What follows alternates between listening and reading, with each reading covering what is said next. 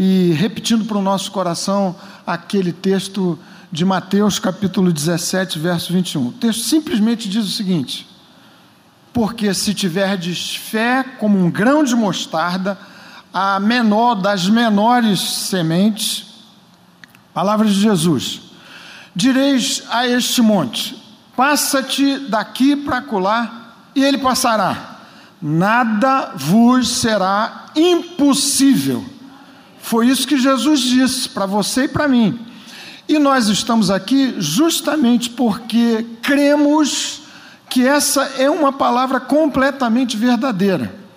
Já falamos aqui, já pensamos aqui nos termos em que esse, esses impossíveis nos podem acontecer, mas é uma declaração fantástica de Jesus, que eu quero e eu sei que vocês também querem explorar ao máximo, o tempo todo muito para além daquilo que tem sido a nossa experiência comum, que já é uma experiência tão rica, tão maravilhosa. Mas, gente, há um mundo, há um oceano de possibilidades diante de mim, diante de você, diante da nossa igreja, diante de cada um de nós, diante dos impossíveis que se colocam o tempo todo no rumo, no percurso da nossa vida, que a gente precisa viver e experimentar. Então, é em torno disso que nós vamos refletir hoje outra vez pensando de maneira particular naquilo que seja a nossa identidade.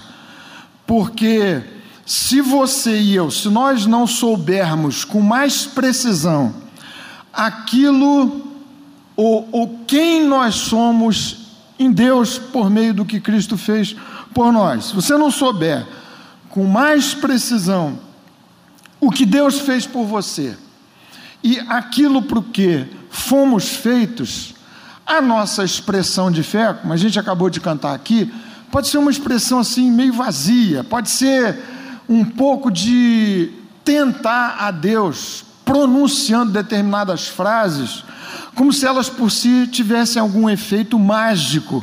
Não é isso que a Bíblia ensina. E o lastro para essa nossa declaração de fé, o que a gente acabou de cantar, o nosso Deus é um Deus que vai muito para além das nossas possibilidades, que são extremamente limitadas. Nosso Deus é o Deus dos impossíveis.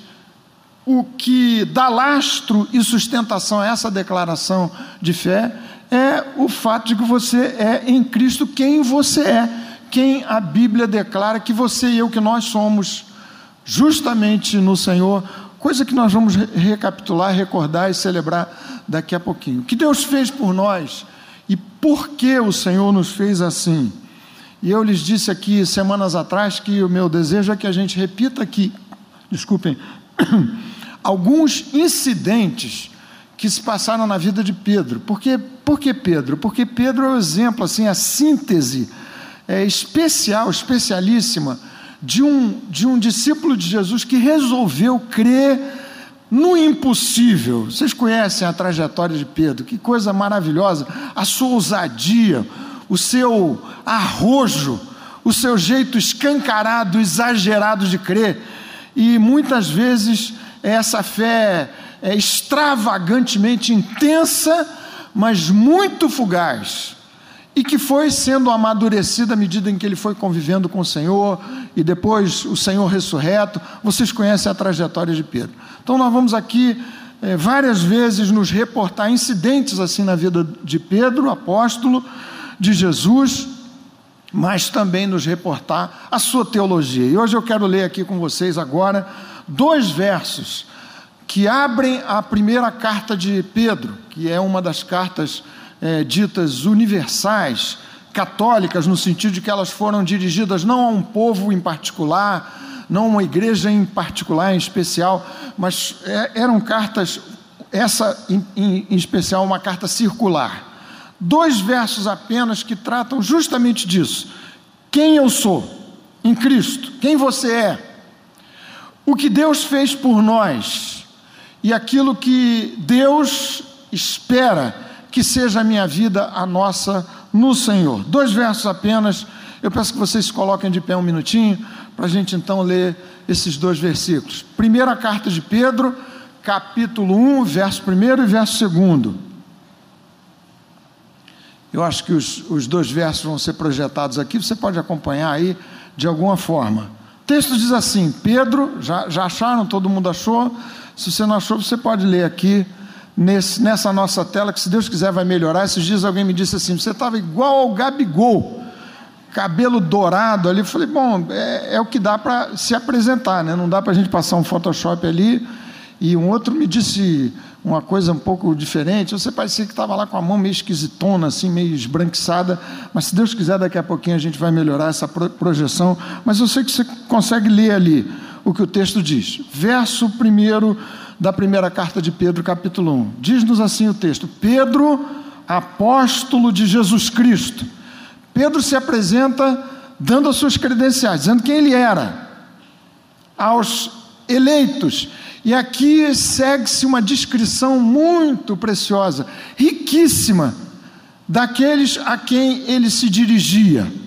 Vocês são esses. A identidade de vocês tem a ver com isso. Diz ele: vocês são os eleitos, os escolhidos, que são forasteiros, peregrinos da diáspora, que significa dispersão. Ele escrevia a judeus que moravam fora da Judéia e da própria Galiléia, não estavam na sua terra de origem, por razões diversas, políticas, e um grupo por perseguição religiosa, tinham sido dispersos para além da sua própria pátria de origem. No Ponto, na Galácia, na Capadócia, na Ásia e na Bitínia, eleitos, escolhidos segundo a presciência de Deus Pai. Presciência, sinônimo de pré-conhecimento ou de providência, uma definição que partiu do coração de Deus, diz Pedro àquele grupo, em santidade do Espírito para a obediência e a aspersão do sangue de Jesus Cristo. Que a graça e a paz lhes sejam multiplicadas. Amém. Que texto maravilhoso, rico, preciosíssimo, e dele eu quero apenas aqui enunciar algumas coisas que marcam essa nossa identidade em Cristo. Para que em seguida, participando dessa mesa, você e eu sejamos mais do que nunca, assim espero que o Espírito Santo nos ajude a viver, super abençoados, sabendo quem somos, o que Deus em Cristo fez por nós e aquilo que o Senhor espera que seja sejam as nossas vidas nele. Amém. Palavra do Senhor, essa palavra é infalível em todos os seus termos.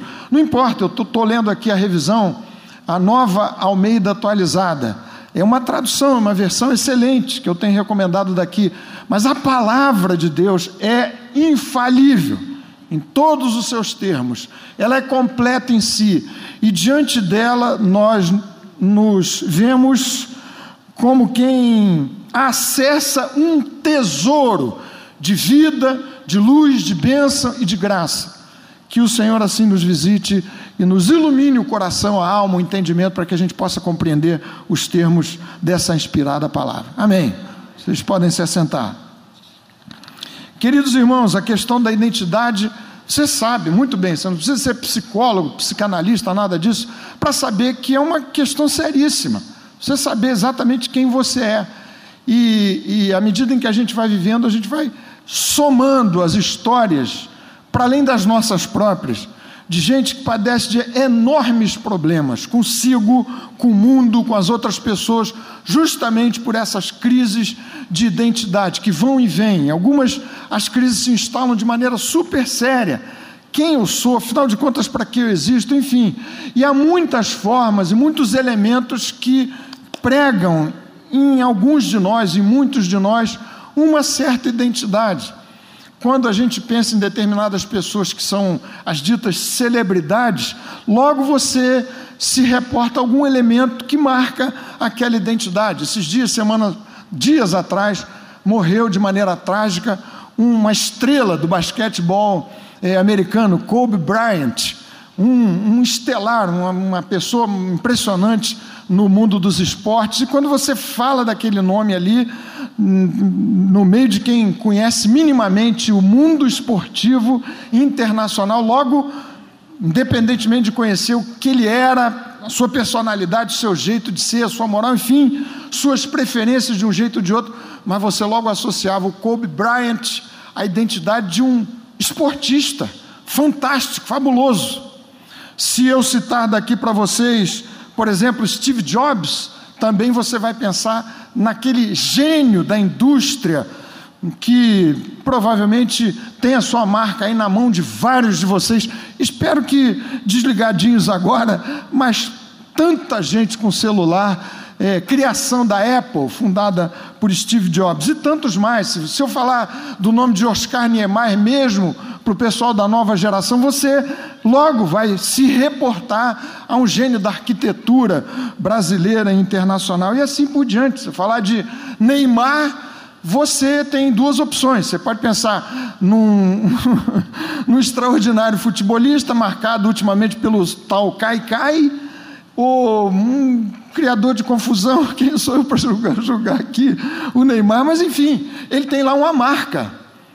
Alguns se identificam tão profundamente com determinadas ideias, isso tem acontecido naquilo que, com toda, todo respeito a vocês todos, eu qualifico de uma discussão meio patética, que identifica a gente pelo seu, por suas preferências ideológicas, políticas, de uma maneira tão forte, tão radical, que vão nos dividindo. Quem está à direita, quem está à esquerda, enfim, essa é uma forma de identificação. Há um tema pantanoso, dificílimo, que tem a ver com a sexualidade, que tem sido também objeto de pelejas homéricas, de enormes discussões que tr tratam justamente da questão da identidade sexual. Se, para desanuviar um pouco, a gente fosse falar, tomemos aqui esse nosso auditório, se a nossa identidade fosse ter a marca de uma preferência esportiva e futebolística, eu não teria a menor dúvida em dizer que essa marca teria a identificação das cores preto e vermelho, não é verdade? Eu faço aqui um exame muito rapidinho, sem querer aborrecer vocês. Os que gostam de futebol, quantos têm simpatia, preferência e torcem pelo Flamengo? Vamos lá. Gente, nós ganhamos por aclamação. Não vou nem perguntar os outros, com todo respeito a vocês que são vascaínos e tudo, quanto a essa questão de identidade, aqui eu abro um parênteses sem que perder o rumo aqui da minha prosa, mas gente, é muito fácil. Você não precisa se constranger. É o trabalhinho que eu tenho feito lá com meu meu meu, meu genro, lá em casa. Já falei para você, um garoto maravilhoso, não sei se ele está por aqui, mas ele é torcedor do Vasco. Então eu dito a ele o seguinte: olha, meu filho, é o seguinte, futebol é, é para a gente se distrair. Fim do culto, um dia difícil, né? Assim, difícil não, os domingos são maravilhosos, mas um dia penoso, assim, de muito trabalho para o pastor. Eu gosto de assistir futebol. Eu não quero me aborrecer, não vou assistir futebol para me aborrecer. Então, evidentemente, que você pode, neste caso particular, desavergonhadamente mudar a sua identidade, vestir uma camisinha do Flamengo e tudo vai certo, vai muito bem, você vai passar muito melhor. Não faz a menor diferença na sua vida, mas vai dar mais prazer para você. Mais prazer. Né? Pode ser um prazer efêmero, fugaz e tudo, mas aqui ficou a minha recomendação, voltando aqui ao ponto que nos interessa. Enfim, há muitas formas mediante as quais você pode se identificar, mas é óbvio que o texto da Escritura fala de maneira muito mais completa e profunda de uma identidade que tem que ser a nossa marca, nós crentes em Jesus. E a Bíblia toda descreve genericamente uma identidade universal dos homens, das mulheres, dos seres humanos criados à imagem e semelhança de Deus, o Criador. E essa é uma marca, esse é um traço comum da humanidade. Nós trazemos, cada um de nós, o traço, ainda que difuso, esmaecido pelos nossos descaminhos, por aquilo que a Bíblia qualifica como sendo pecado, mas trazemos em nós a imagem de Deus. E essa é uma identidade universal. Entretanto, esse texto é um texto muito mais particular e muito mais específico a qualificar a nossa identidade, a nossa significa dizer daqueles que foram redimidos por Cristo, experiência que nós vamos recapitular aqui, participando da ceia do Senhor nessa noite. E o que é que o texto nos diz? Porque a conexão, já lhes falei, da afirmação da nossa identidade em Jesus com a vida no impossível. É porque viver o impossível depende do exercício da fé. E não é uma fé oca, vazia, sem lastro, sem sustentação. Como lhes disse, é fé que se sustenta na afirmação exata da nossa identidade, segundo o testemunho infalível da palavra de Deus. E que testemunho é esse? Por outro lado, saber disso, me apropriar destas verdades que dizem respeito a quem eu sou, quem eu fui feito em Cristo, de que forma, qual foi o modus operandi da Trindade que aparece aqui de maneira tão rica, trabalhando na composição de uma nova identidade para cada um de nós. Saber disso me nutre a vida em fé, de modo que eu poderei viver os impossíveis que Deus coloca a meu dispor. E o que é que a nossa identidade tem a ver com esse texto? O que é que esse texto nos fala da nossa nova identidade? Segundo aos Coríntios, capítulo 5, verso 17, você conhece o texto primoroso em que Paulo declara o seguinte: se alguém está em Cristo, é nova criatura. As coisas antigas já passaram, eis que tudo se fez novo.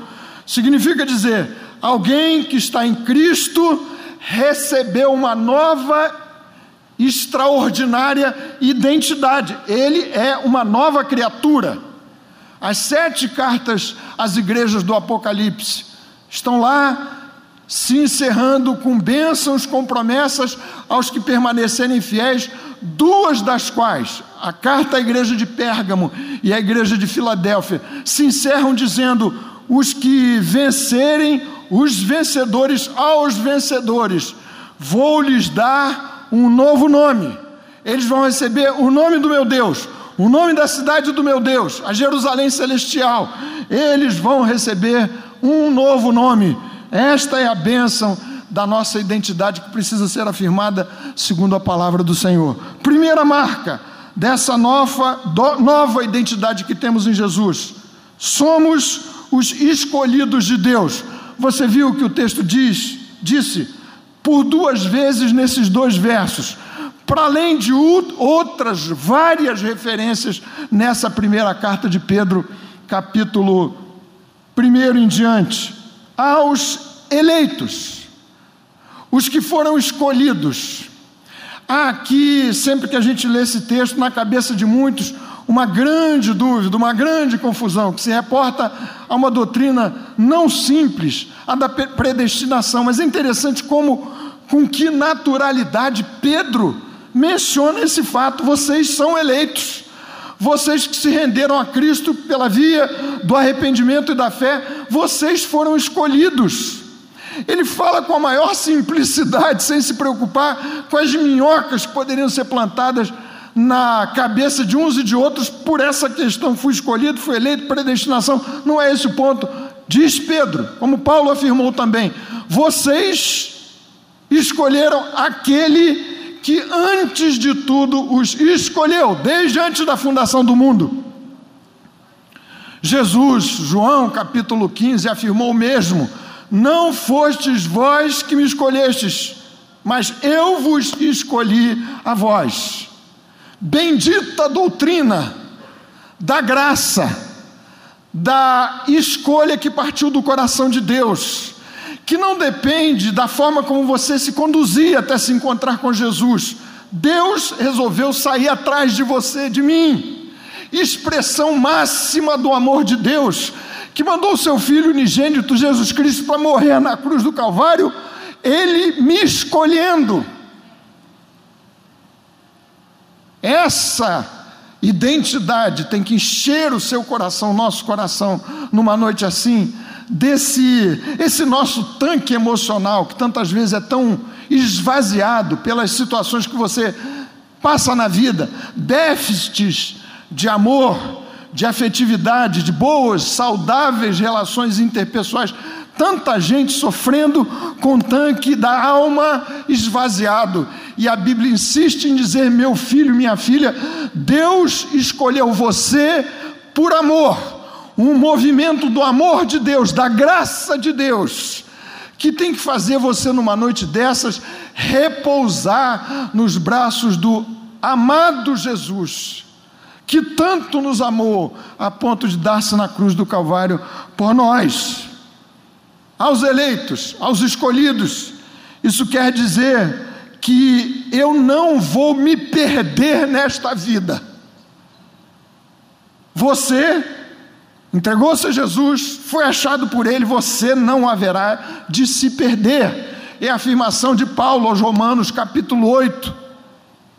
Final do capítulo, Paulo fala de lutas impressionantes, de uma vida de provas, de severas tribulações, mas ele afirma: Eu estou bem certo que nem a morte, nem os anjos, nem principados, nem potestades, nem coisas do presente, nem do porvir, nem altura, nem profundidade, nada nos poderá separar do amor de Deus que está em Cristo Jesus, nosso Senhor e nossa vitória.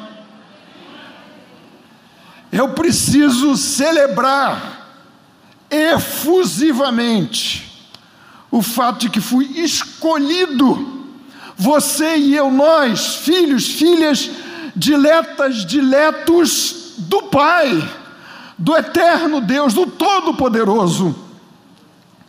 Isso tem que me colocar todos os dias de maneira quebrantada diante de Deus, com aquela mulher que se aproximou de Jesus, regou-lhe os pés com as suas lágrimas, sabia da sua própria condição mas foi aceita amorosamente por Cristo, que não lhe pediu o currículo, as suas boas obras, o seu percurso moral, ético, espiritual, fosse o que fosse, mas recebeu-a de maneira super amorosa. Somos os escolhidos de Deus. O texto me faz uma segunda e super importante afirmação, traço da minha identidade em Jesus. Ganhamos uma nova cidadania. Temos o passaporte celestial. Esse texto diz assim: vocês são forasteiros. Você sabe muito bem o que é um forasteiro. É alguém que está de passagem, peregrinando, que não faz parte daquela, daquele lugar onde ele está. Pedro insiste nisso Primeira carta de Pedro, essa mesma, capítulo 2, ele diz assim, amados, verso 11: Peço a vocês, como peregrinos e forasteiros que vocês são. Hebreus capítulo 11, um tratado maravilhoso sobre a fé, texto falando de Abraão, que saiu do lugar onde ele morava com seus pais da Mesopotâmia e foi para uma nova terra o texto diz que esse, como outros crentes, saíram buscando uma pátria. Não era Canaã, geográfica, era uma pátria celestial, assim diz o texto. E o que significa afirmar que ganhamos uma nova cidadania, que somos forasteiros aqui nessa terra? Não é que você tem que ser um esquisitão, um estranho nesse mundo e nessa vida descolado do que se passa à sua volta, não é isso. Mas entre outras consequências de você se admitir no Senhor, como tendo esse traço bendito de uma identidade que te conferiu um passaporte diferente desse mundo do aqui e agora, você precisa viver mais, mais desprendidamente desse mundo. Um compromisso profundo missionário com esse mundo, com o presente século. Mas você precisa se desprender sabendo que nossa habitação definitiva não vai se estabelecer nesses tempos, nesse mundo e neste lugar.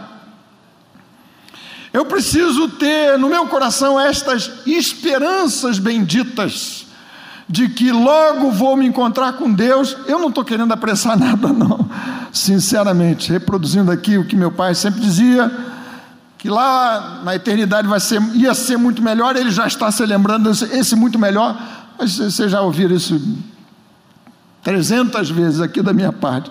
Ele dizia assim: vai ser muito melhor, mas eu não estou com a menor pressa. Faço minhas as palavras do meu pai. Também não estou com pressa, nem estou querendo acelerar o processo de ninguém. Mas saber que sou forasteiro me dá uma leveza, tem que me dar no sentido de que eu estou passando por aqui, não vou me fixar definitivamente, não vou me agarrar aqui. Jesus falou disso: onde estiver o seu tesouro, aí estará também o seu coração.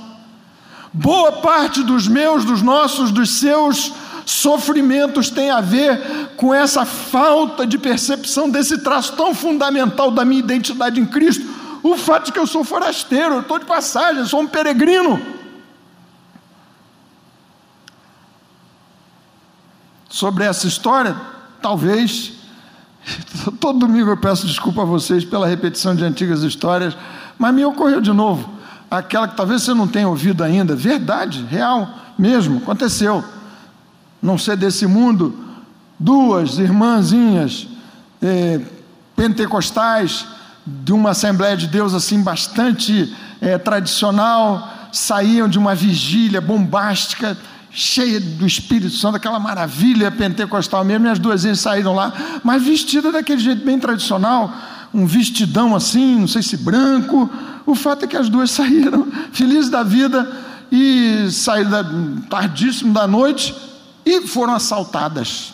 Dois assaltantes, dentro de cara com aquelas duas irmãzinhas, e elas ficaram assim meio perplexas, e uma comentou com a outra quando nós éramos do mundo, isso não, não, não nos acontecia.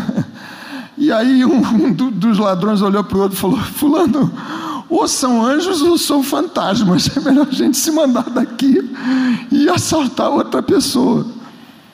Então, claro, você dizer que isso não é do mundo, não, não quer dizer que você seja um fantasma, nem um anjo. Mas esse traço bendito da nossa identidade nos tem que marcar o tempo todo, na nossa postura diante da vida. Você precisa entender que, sendo um forasteiro, você vai viver pressões típicas de quem não é um, um cidadão daquela pátria.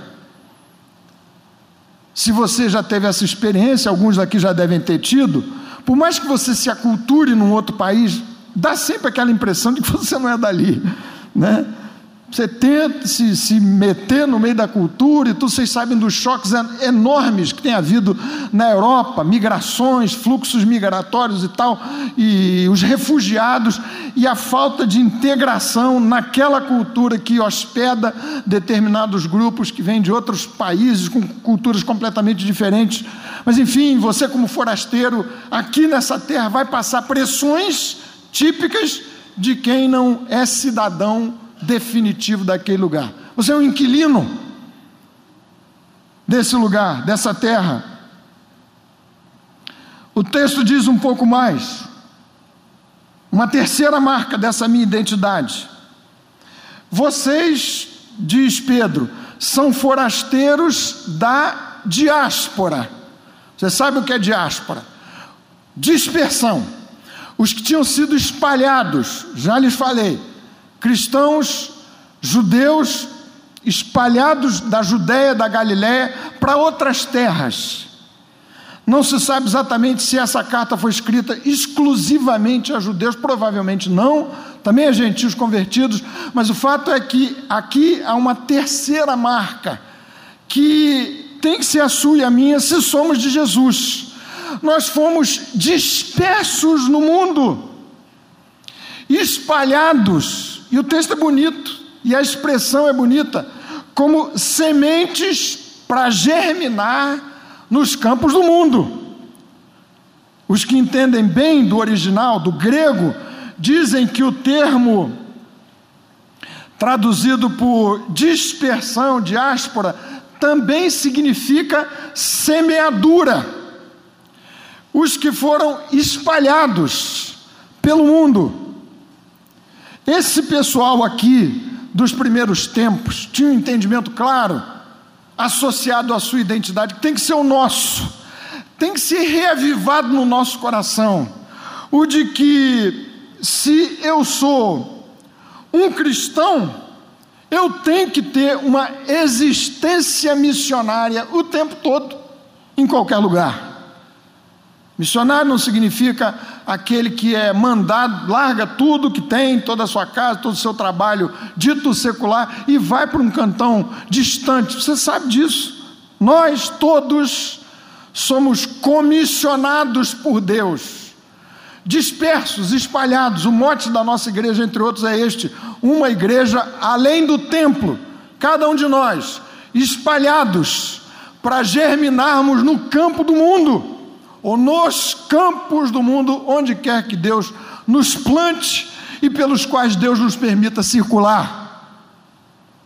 É parte da nossa identidade em Jesus. O quarto traço dessa nossa nova identidade no Senhor, andamos pelo caminho seguro da salvação já determinado pelo Pai. Nós andamos por uma estrada estreitíssima, acidentada, cheia de muros que tem que ser saltados, pulados em nome do Senhor, cheia de impossíveis, uma jornada complicada, não simples, via de regra não confortável, mas esse é um caminho seguro da salvação, determinado pela providência do nosso Deus que conhece todas as coisas, que sabe todas as coisas e as controla com seu poder e com sua grande graça. Andamos pelo caminho seguríssimo da salvação, planejado, pré-definido por Deus, o Pai, o Todo-Poderoso. É o que o texto diz, segundo a presciência, eu estou usando aqui, para além de presciência, um outro termo, sinônimo, segundo a providência de Deus, o Deus que sabe tudo, que determinou todas as coisas, Deus, e Pedro faz questão de dizer, o Pai, referência ao cuidado paternal de Deus, eu e você, não estamos soltos à mercê das pressões dessa vida. Você não está à mercê das doenças, não. Você é de Jesus. E a gente tem enfrentado problemas sérios e graves, impossíveis, mas com essa convicção absoluta de que não há doença mortal que nos possa vencer. Deus, o nosso Deus, o Pai, o Todo-Poderoso, governa providencialmente a sua vida, a minha vida, a nossa vida desde que pela via bendita do arrependimento da fé nós nos encontramos com Jesus. Então, sua vida não está sendo tocada erraticamente pelos ventos que balançam o seu barquinho. Deus, o Pai, nos elegeu segundo a presciência, a providência dele mesmo. Eu preciso descansar nos braços de Deus sabendo dessa certeza, tendo essa certeza no meu coração e dispondo para mim dessa verdade. É o que Paulo afirma no mesmo texto que acabei de citar, Romanos capítulo 8. Você conhece o texto de cor? Eu imagino que vários de vocês conheçam. Sabemos, olha o que diz Paulo: sabemos que todas as coisas cooperam conjuntamente, de maneira harmoniosa, conjunta, complementar para o bem daqueles que amam a Deus, daqueles que são chamados segundo o seu decreto, segundo a sua escolha, segundo a sua eleição bendita. Nós sabemos que todas as coisas cooperam conjuntamente para o bem daqueles que amam a Deus. Vocês não acham que essa é uma, uma verdade muito maravilhosa? Gente, eu não é. Você pode dizer um amém caprichadão mesmo? Amém. Eu acho. Eu, eu gente, eu não sei. Eu, eu vou acabar virando um, um, um, pentecostal, sabe? Nesse estilo assim. Porque eu sinto falta no meu coração, no meu jeito mesmo, muito tímido, de não falar mais efusivamente amém, aleluia, glória a Deus. Já falei para vocês aqui que as poucas experiências que eu tenho tido de ir ao Maracanã e tudo, lá com a minha filha, ela fica meio incomodada comigo e diz: pai você não torce, você não vibra. Diz, minha filha, eu estou aqui em pânico, morrendo de medo. Se bem que ultimamente eu tenho relaxado completamente, porque é sempre vitória. Mas mas de qualquer jeito, é, eu acho que, que a gente tem que ser um pouco mais efusivo. Amém? Mas, gente, é verdade, não estou querendo forçar nada, não. Mas eu fico pensando, Senhor, como é que pode isso? Você vibra com o gol do, do Gabigol. Estou falando para quem gosta de futebol, a meia dúzia aqui.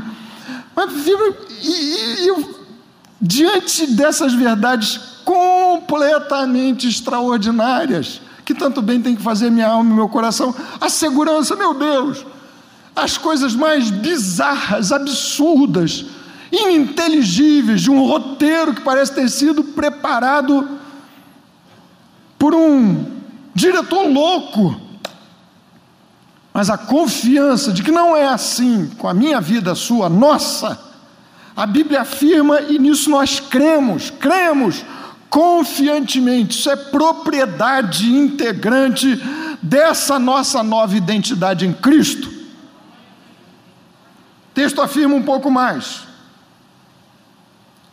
Temos o poder do Espírito Santo para nos tornar mais parecidos com Jesus ele diz assim, Pedro: vocês foram eleitos segundo a presciência de Deus Pai em santificação do Espírito. Foi o Espírito Santo, viram que maravilha a operação completa e conjunta da Trindade. O Pai operando aqui, o Espírito Santo, Jesus Cristo, compondo minha nova e sublime identidade no Senhor, que inclui esse quinto maravilhoso elemento. Eu fui santificado pelo Espírito Santo. A obra do Espírito Santo me santificou. E aqui é um sentido duplo, vocês sabem. Vocês que participam da escola dominical. Se não participam, fica aqui o convite insistente. Para você entender que a santificação tem um alcance, como no Antigo Testamento, de uma separação de um uso comum para um uso especialíssimo. Você e eu, santificados pelo Espírito Santo, significa dizer nós fomos separados, como Pedro diz nessa mesma carta, no capítulo 2, verso 9. Vocês passaram a ser propriedade exclusiva de Deus. Como sacerdotes no Antigo Testamento, agora estão sendo separados para um uso especialíssimo foi o Espírito Santo que nos marcou. Paulo, escrevendo aos Efésios, no capítulo 1, ele diz: Vocês têm em si o selo do Espírito Santo, que faz de vocês agora gente santa, não no sentido moral do termo, mas no sentido dessa propriedade que se transferiu. Nós éramos tiranizados pelo diabo, o imperador do império das trevas, e agora fomos santificados pelo poder do Espírito Santo, transferidos, como Paulo diz aos Colossenses, para o reino do Filho do amor de Deus. O outro sentido da santificação agora, uma vez separados, viramos propriedade exclusiva de Deus, somos tratados, trabalhados progressivamente, de modo que aquela antiga imagem de Deus que se perdeu em nós pelo pecado, vá sendo recomposta, reconstituída, dia a dia, passo a passo, hora a hora. O poder do Espírito Santo vai santificando as nossas vidas.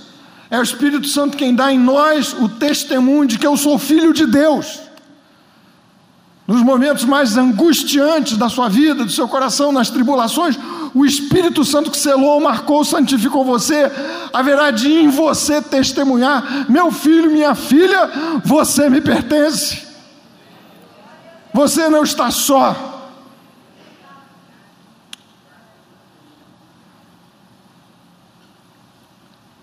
Santificação progressiva, o trabalho do Espírito de Deus que vai me moldando para que eu me torne cada dia mais parecido com o meu Senhor, o meu Salvador. Mais um traço bendito dessa nossa nova identidade. O texto diz assim: Vocês foram santificados pelo Espírito, em santificação do Espírito, para a obediência e a aspersão do sangue de Cristo. Que coisa maravilhosa! Não fomos salvos pela obediência, porque isso seria salvação pelas obras. Mas o que Pedro diz, vocês foram salvos, santificados pelo Espírito Santo para a obediência, pela aspersão do sangue de Jesus. Referência a Êxodo do capítulo 19 até o 24. Deus estabeleceu com o seu povo lá no Antigo Testamento uma aliança, marcada pelo sinal do sangue aspergido. Moisés declarou a lei de Deus diante do povo e a selou com a aspersão do sangue. Você pode ler no capítulo 24 de Êxodo. E o povo disse: Nós vamos obedecer a Deus em tudo quanto Moisés você nos está dizendo. Não deram conta, porque ninguém dá conta. Nos termos da nova aliança, quem dá conta é a operação do Espírito Santo, é a justiça de Jesus que nos é imputada, nos é transferida, mas agora você e eu recebemos um novo coração que nos permite mais não vivermos sob o peso de um débito impagável. Primeira maravilha, estamos celebrando isso nessa noite. É que as contas do que ficou para o passado, seus erros, suas falhas, seus fracassos, os meus, os nossos, aquilo de que a gente gostaria de se livrar, débitos cancelados pelo sangue de Jesus, por, pelo, pelo sangue que nos foi aspergido, as culpas decorrentes dessa sensação de débito, e a palavra de Deus diz o tempo todo: eu não posso viver com a consciência pesada, culpada.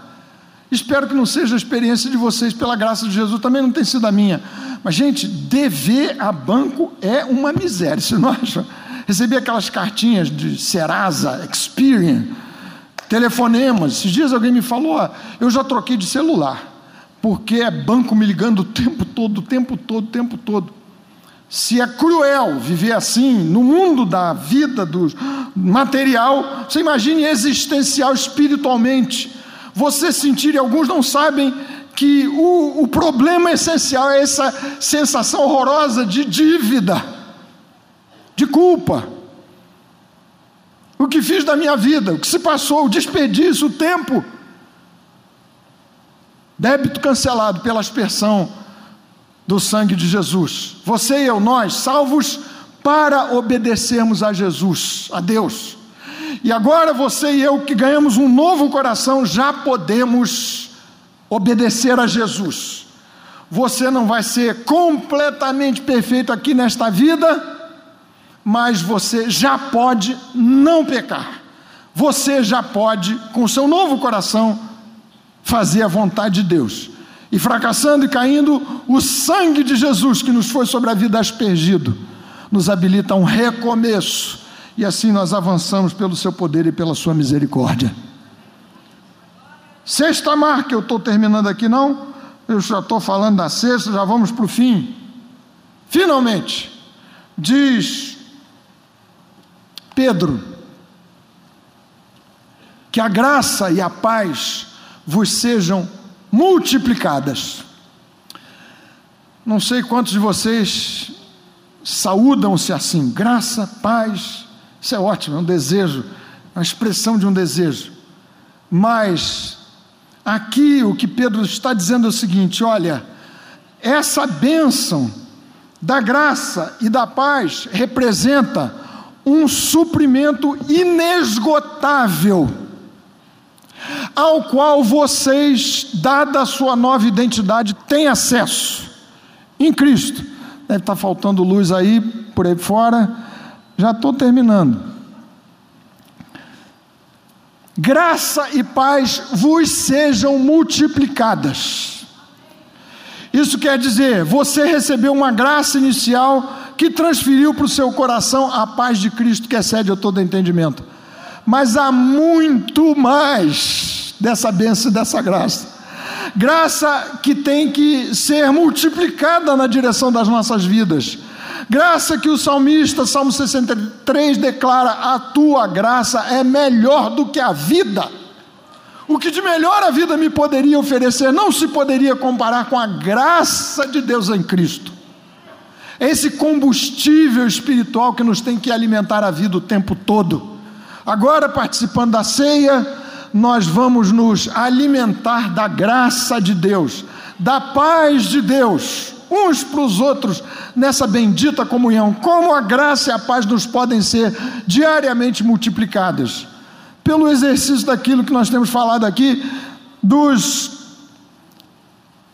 das disciplinas espirituais, dos meios de graça, leitura da palavra de Deus, a oração, mas também essa maravilhosa e insubstituível comunhão. Comunhão. Por isso vocês estão aqui, eu peço que vocês insistam para não deixarem de vir regularmente, como vocês estão fazendo aqui nessa noite, de modo que a graça e a paz nos seja multiplicada no ambiente em que reúnem-se os que ganharam de Cristo um novo nome e uma nova identidade. Bendito seja o nome do Senhor. Amém. Amém.